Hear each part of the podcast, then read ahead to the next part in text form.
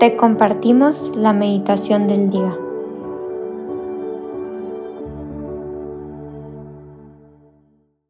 En el nombre del Padre, del Hijo y del Espíritu Santo.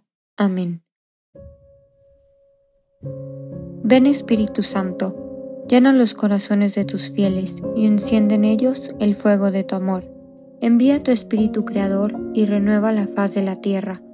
Oh Dios, que has iluminado los corazones de tus hijos con la luz del Espíritu Santo, haznos dóciles a sus inspiraciones para gustar siempre el bien y gozar de su consuelo. Por Cristo nuestro Señor. Amén. Hoy jueves 13 de julio vamos a meditar el Evangelio según San Mateo, capítulo 10, versículos del 7 al 15, que dice, En aquel tiempo, envió Jesús a los doce con estas instrucciones.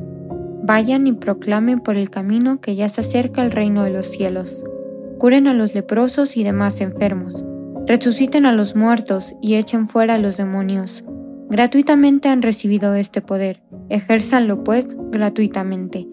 No lleven con ustedes en su cinturón monedas de oro, de plata o de cobre. No lleven morral para el camino, ni dos túnicas, ni sandalias, ni bordón porque el trabajador tiene derecho a su sustento. Cuando entren en una ciudad o en un pueblo, pregunten por alguien respetable y hospédense en su casa hasta que se vayan. Al entrar, saluden así, que haya paz en esta casa, y si aquella casa es digna, la paz de ustedes reinará en ella. Si no es digna, el saludo de paz de ustedes no les aprovechará. Y si no los reciben o no escuchan sus palabras, al salir de aquella casa o de aquella ciudad, sacúdanse el polvo de los pies. Yo les aseguro que el día del juicio, Sodoma y Gomorra serán tratadas con menos rigor que esa ciudad. Palabra del Señor. Gloria a ti, Señor Jesús. En este Evangelio vemos las primeras misiones y cómo Jesús imparte un radical mensaje a sus discípulos cuando estos son enviados de misiones como les dice que ellos deben de expulsar demonios, que deben limpiar a leprosos, tal como Él lo hizo, y llevar consigo nada para el viaje, eh, ni siquiera una túnica, ni sandalias extras para sus pies. Y es que en este llamado de Jesús a sus más cercanos seguidores, les pide que confíen eternamente en la providencia y amor de Dios. Y hay que rezar para que nosotros nos apeguemos menos a las cosas materiales y más a su presencia providencial en nuestra vida, la cual está viva y activa en cada momento de nuestro día y en cada decisión que hacemos. Hay que pedirle que nos ayude a poner toda nuestra esperanza y confianza en Él, ya que su amor y generosidad nunca son superados porque aparte Jesús en este Evangelio no se preocupa por qué tan pesado está nuestro equipaje en las cosas materiales, sino que se fija y nos pide mirar en cómo están nuestros corazones, para que así podamos ver qué tan libres somos. Nos definimos por nuestro equipaje, por qué cosas cargamos, por qué cosas aparentamos. Realmente nos podemos relajar en nuestra verdadera identidad y desprendernos de lo que no tiene importancia. Porque hay que imaginar cuáles son nuestras preocupaciones, como ese equipaje, dando vueltas en un carrusel de aeropuerto, porque ahí viene el nuevo. ¿Y qué pasaría si no las recojo y no se las entrego a los brazos de Jesús? Los seguidores de Jesús son enviados como mensajeros de la paz y nos advierte contra mantener nuestra atención en heridas o dolores. Y hay que tomarnos un tiempo para hablar con Jesús sobre el polvo que encontramos difícil de sacudir y humildemente pedirle la sanación de esas heridas y de ese polvo que se encuentra en nuestro corazón.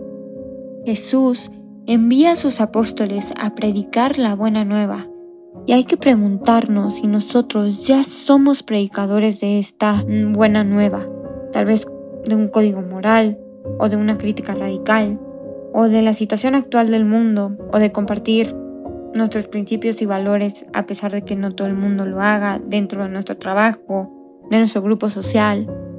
Porque cuando nosotros creemos que el mensaje de Jesús es una buena noticia y realmente creemos que es la buena nueva, solo entonces seremos capaces de transmitirla hacia los demás. Sin embargo, Jesús está también consciente del conflicto que su mensaje puede causar en otras personas y prepara a sus discípulos para la posibilidad de un rechazo. Porque no siempre es fácil ser un cristiano o una cristiana y por lo mismo hay que pedirle al Señor una gran fe y al mismo tiempo su protección para que podamos manejar la oposición, la contrarrespuesta en una manera cristiana y al mismo tiempo compartiendo el mensaje que Jesús quiere que digamos.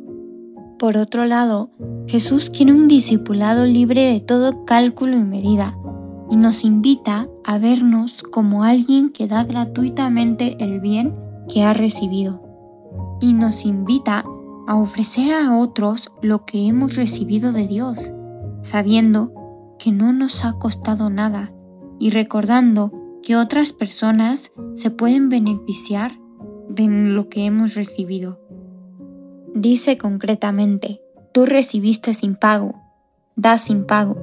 ¿Qué es lo que yo puedo dar que no requiere pago para por ambas partes? Nuestro tiempo, nuestra experiencia, nuestro perdón. Les puedo conceder a otros el beneficio de la duda. Podemos pedir por ellos. Porque al final no hay problema, por pequeño que sea, que no podamos pedirle ayuda y consejo al Señor, porque cuando llamamos a su puerta, Él abrirá y escuchará.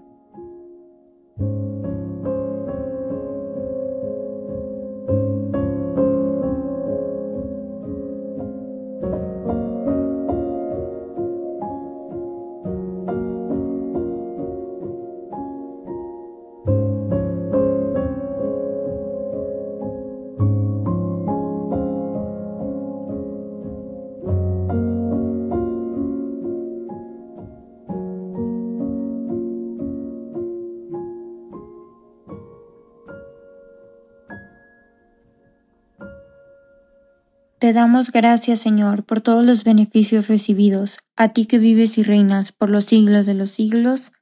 Amén. Cristo Rey nuestro, venga tu reino. María, Reina de los Apóstoles, enséñanos a orar. En el nombre del Padre, del Hijo y del Espíritu Santo. Amén.